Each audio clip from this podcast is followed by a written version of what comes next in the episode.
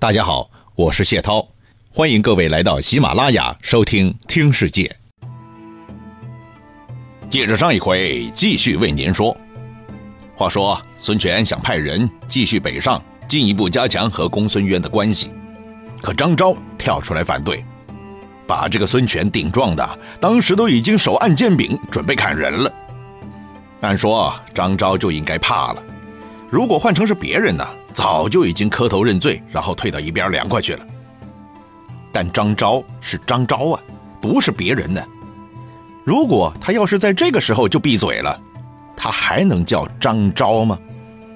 他可根本不管孙权的口气啊，一双眼睛死死地盯住孙权，大声说：“臣下当然知道，我的意见在陛下那儿是没什么分量的，但是。”我依然要尽忠表达自己的想法。这是因为，当年太后即将去世的时候，把我叫到她的床前，交代我要好好的辅佐你，所以，我才敢天天的顶撞你呀。这个老人家虽然嘴巴很硬，可是说着说着，感情的弦突然一松。话还没说完呢，泪水已经飙出来了。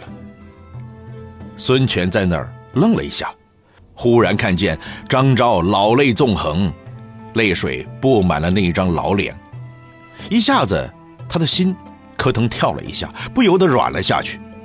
不觉间，手中的宝剑咣当一声掉到了地板上，然后他快步走到张昭面前，扶着张昭的手，面对面的也哭起来了。两个男人在朝堂上，在大家面前，哭的就像三岁的小孩似的，但是没有一个人觉得这很幼稚，相反，在场所有的人都被感动了。此情此景，不是血肉相亲、骨肉相连，怎么可能发生呢？不过孙权哭归哭，他毕竟不是一个小孩了，他是个政治家。所以哭完之后，眼泪擦干，却依然没有听从张昭的建议，照样派张弥和许燕出发了。张昭这才明白，原来自己的泪水是白流的，孙权的泪水也是白流的。再深的情感，在政治面前，脆弱的就像一张苍白的白纸啊！唉，算了，我活了几十岁，就要入土的人了。这一点还不明白吗？于是他写了一份报告，说自己身上某个零件坏了，不能再上朝了，以后有什么事儿都与我无关了。孙权当然也明白，这啥病啊？这根本就不是真的，而是和自己在搞对抗，心里边又开始窝火了。哎呦嚯，你不上朝，老子就服你了是吧？我告诉你，我还不想让你来呢。于是他找来一帮人挑土过去，把张昭的门给堵了。哼，你不来是吧？成，你想出来都没门孙权以为这么做，张昭这个老匹夫就软了，可没想到这一次张昭是硬到底了。哦，孙老大，你把门堵了是吧？成，你能堵门，我就不会呀。于是他也来个全家总动员了。号召男女老幼拿起工具，也开始挖土，用泥巴从里面把门也给堵起来了，而且堵的厚度、力度都比孙权的人大。呵呵，我就看你孙权认不认输吧。哎呀，孙权呐，孙权，这一回不但在堵门事件当中败给了张昭，接下来在外交事件上也丢了脸了。当然，这指的就是公孙渊那事儿了。公孙渊虽然红光满面的拍着胸脯表示要做孙权跟班一百年不动摇，可事情过了以后，他冷静想了想，哟，自己是离魏国近呢，人家要想开打，立马就可以挥舞大刀砍过来，而东吴呢，离自己这么遥远，能过来救自己吗？恐怕那边厢东吴的部队才上船，魏国大兵已经砍下自己的脑袋了。这种同盟有什么鬼用啊？嘿，于是乎，这家伙脑子一转，立场又改变了，决定站到魏国那边去。当然，如果只是在嘴上表达一下，那也没啥。但是大家都懂的嘛，政治又不是玩过家家，你说是就是，说不是就不是啊。曹睿是不可能相信你口头的表态的，得有立功表现才行。那么该立什么样的功呢？哼，公孙渊一想，那不容易吗？手头现成的机会啊！因为东吴派过来的两个国家使者还在辽东的国宾馆里大吃大喝呢。虽然他们很牛气，认为自己是居高临下，是宗主国来到仆从国视察访问的，那还不抖起来呀？但实际上呢，真正掌握这一切的还是公孙渊。公孙渊让你吃让你喝可以，取消你吃和喝的权利也很方便。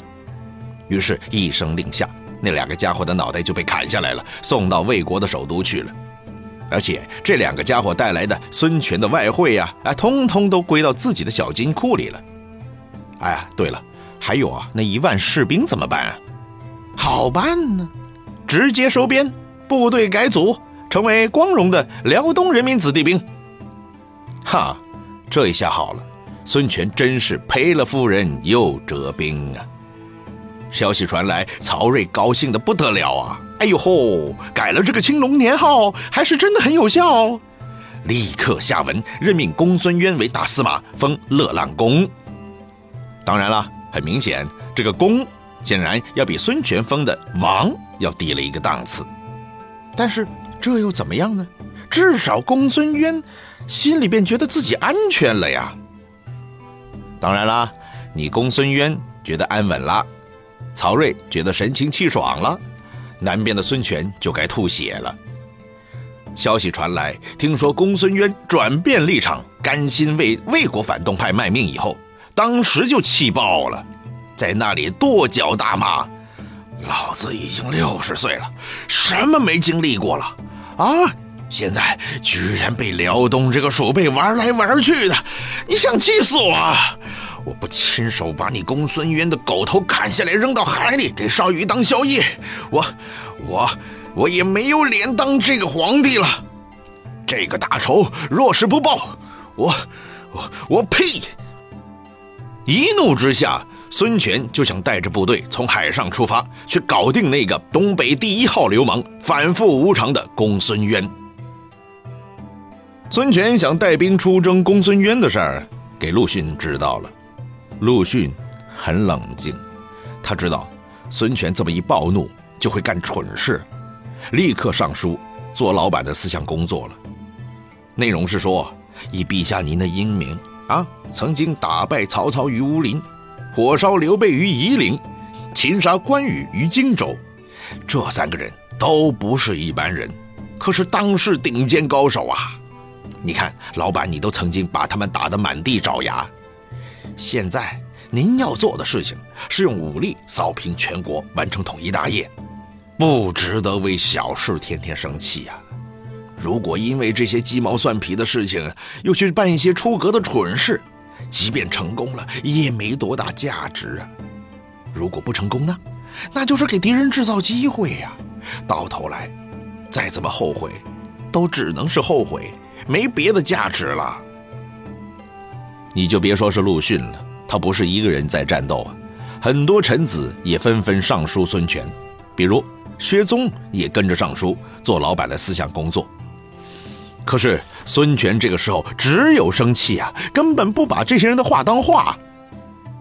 好了，看见孙权一心一意的去干傻事，陆家另外一个人陆茂也上书劝阻了。陆茂字子张。他是陆逊的亲弟弟。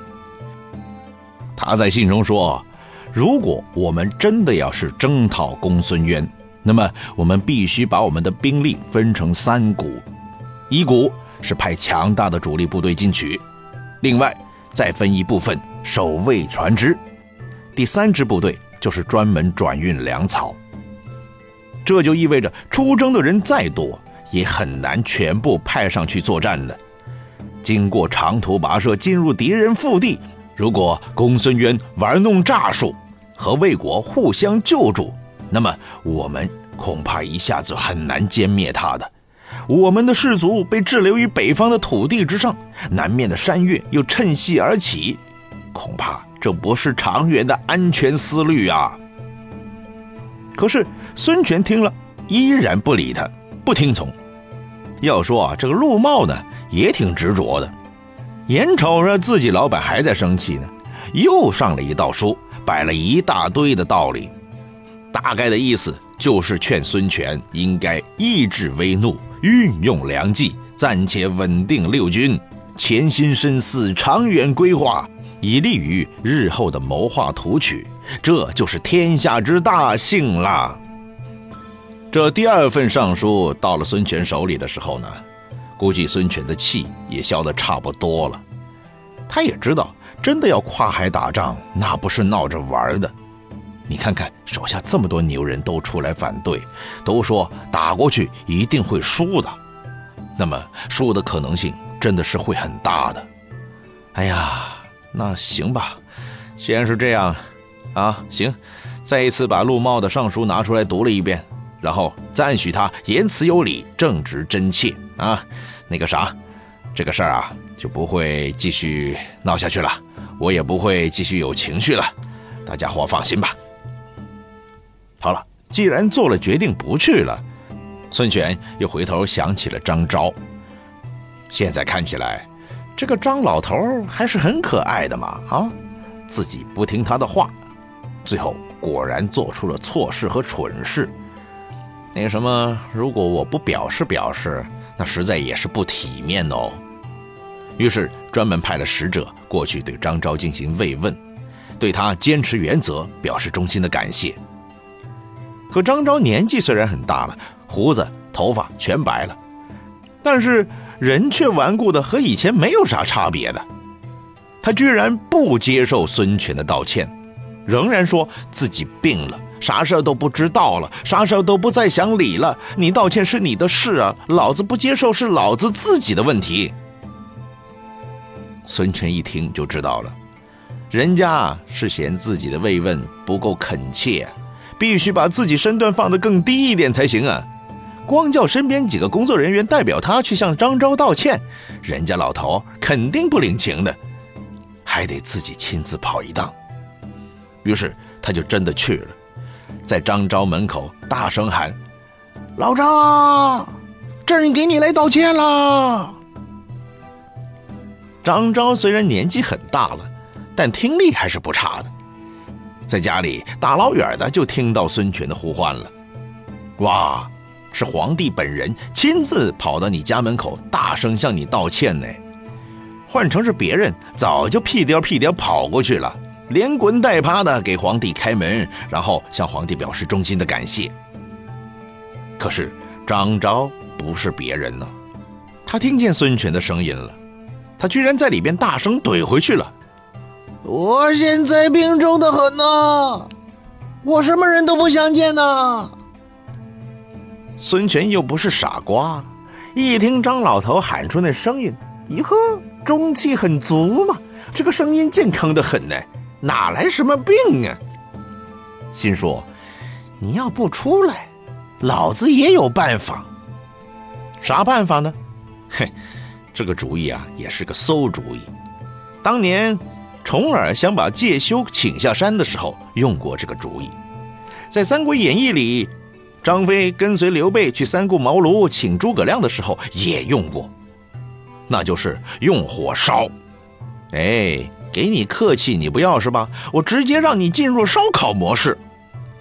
于是，一声令下，张昭的门口就被纵火了。孙权想着，这场大火，即便不能把你老头子给烤出来，哎，那烟也会把这老头熏个半死的。我就不信，那时候你不出来。嘿，可是张昭是死硬到底，坚强的很呐。虽然给熏得在里面大声咳嗽。但他就是不出来，烧死我我也不出来。孙权真想不到，这老头子还真不怕死呢。眼瞅着这火是越烧越大呀，再这么烧下去会闹出人命的。哎呀，行了行了行了，我服你好不好？老爷子，你可比这场火还要狠呢！哎，左右左右，赶紧赶紧灭火灭火！好了，孙权这一下是没办法了，总不能用完火攻又用水攻吧？对不对？